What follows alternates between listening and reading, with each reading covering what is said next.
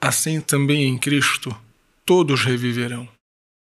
Salve Maria! Hoje é dia 2 de novembro de 2020, comemoração de todos os fiéis defuntos. Eu sou o Padre João Paulo Ruse, pároco da Paróquia Todos os Santos. Sejam mais uma vez muito bem-vindos às minhas redes sociais. E antes de nós começarmos o sermão de hoje, não esqueça de deixar o joinha, de fazer um comentário, de compartilhar esse sermão nas suas redes sociais, de se inscrever no meu canal no YouTube, marcar também o sininho das notificações do YouTube, curtir a página da Paróquia Todos os Santos no Facebook e no Instagram e assinar o meu podcast Contramundo. Por último, se você está vendo valor no meu apostolado, se este sermão que nós gravamos todos os dias para você com todo carinho tem te ajudado, tem te ajudado as pessoas próximas a você, tem sido um subsídio para a sua evangelização, pense também em ajudar a nossa paróquia Todos os Santos, que está realmente em uma situação financeira muito delicada. Muito obrigado pela sua caridade, Deus te abençoe e salve Maria.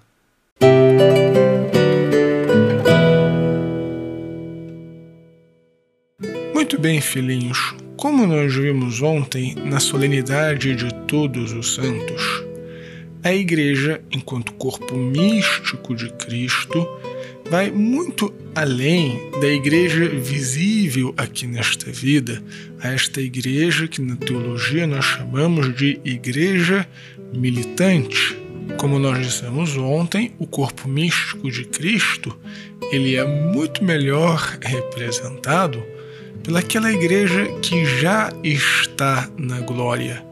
Os nossos irmãos, que nós chamamos membros da igreja triunfante.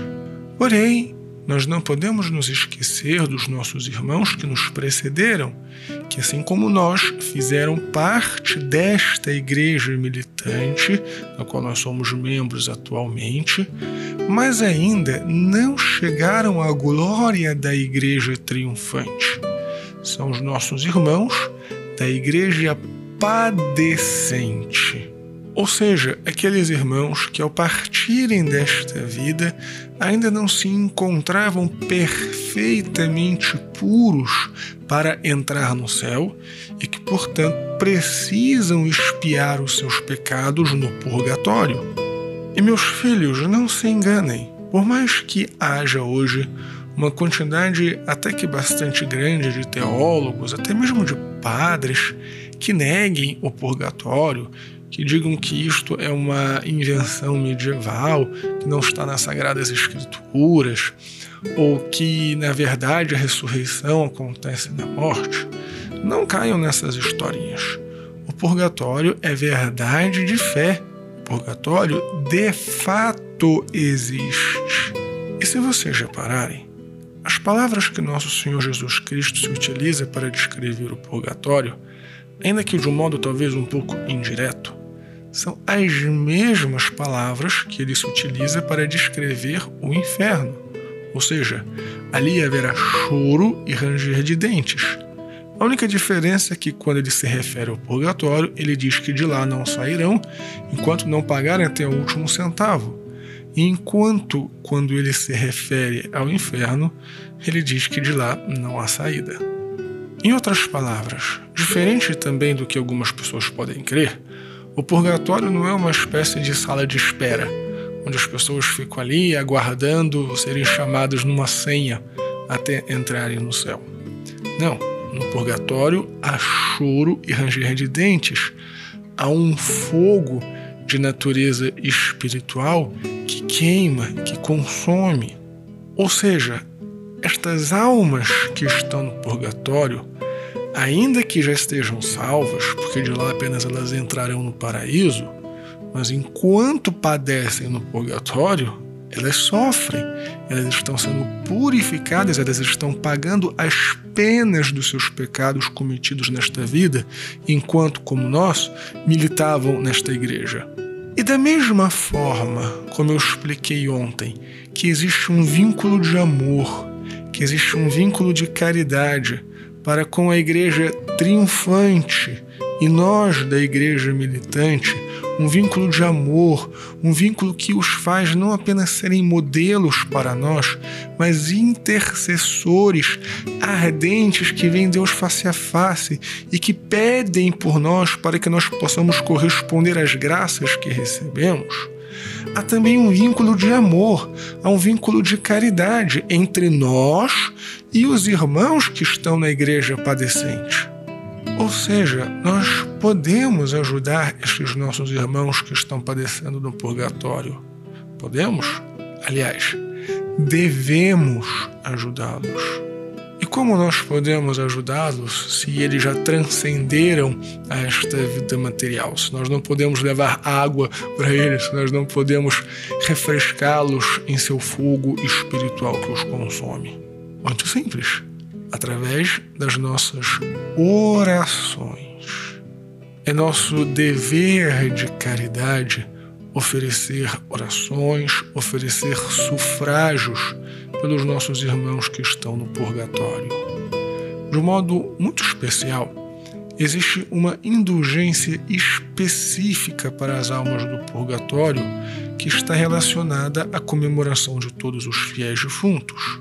Nós podemos visitar um cemitério, podemos visitar um túmulo e, diante deste túmulo, fazer uma oração, rezar o Credo, o Pai Nosso, uma Ave Maria e um Glória ao Pai, pelas intenções do Papa, comungar em até 24 horas, e por isso é evidente que é preciso estar em estado de graça e então uma alma do purgatório será liberta, ou uma alma que nós escolhermos, ou se essa alma não estiver no purgatório, Deus aproveitará esta graça para qualquer outra alma. E especificamente este ano, o Papa Francisco, dado todos os problemas que estamos vivendo, estendeu esta indulgência, que era para o dia de finados e até uma semana depois, para todo o mês de novembro.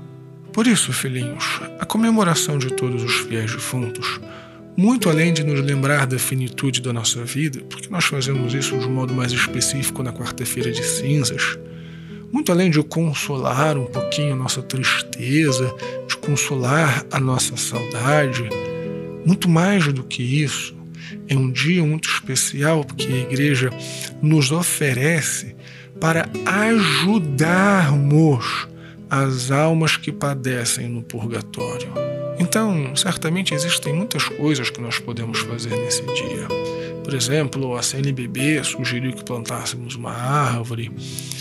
É, nós podemos meditar sobre a morte, enfim. Porém, o que realmente importa, o verdadeiro significado da comemoração de todos os fiéis defuntos, é ressaltar o vínculo de caridade que existe na Igreja de Cristo. Não apenas entre você e eu, que somos da igreja militante, não apenas entre os irmãos da igreja triunfante e nós, mas entre nós e aqueles que nos precederam, aqueles que precisam das nossas orações no purgatório. Então, faça um esforço de visitar o cemitério durante esse mês de novembro, faça um esforço de oferecer a indulgência pelas pessoas que já morreram. Tantos dos nossos irmãos perderam a vida neste ano de 2020, dada esta situação que estamos vivendo. Quantas almas partiram sem a assistência de um sacerdote, sem receber a unção dos enfermos, sem receber o viático? Quantas almas não estarão precisando da gente no purgatório? Então faça esse esforço, ofereça a indulgência, se possível mais de uma vez. Nós temos 30 dias para visitar o cemitério. Ofereça estas indulgências por essas almas. É uma das maiores obras de caridade que nós podemos fazer. Deus te abençoe e salve Maria!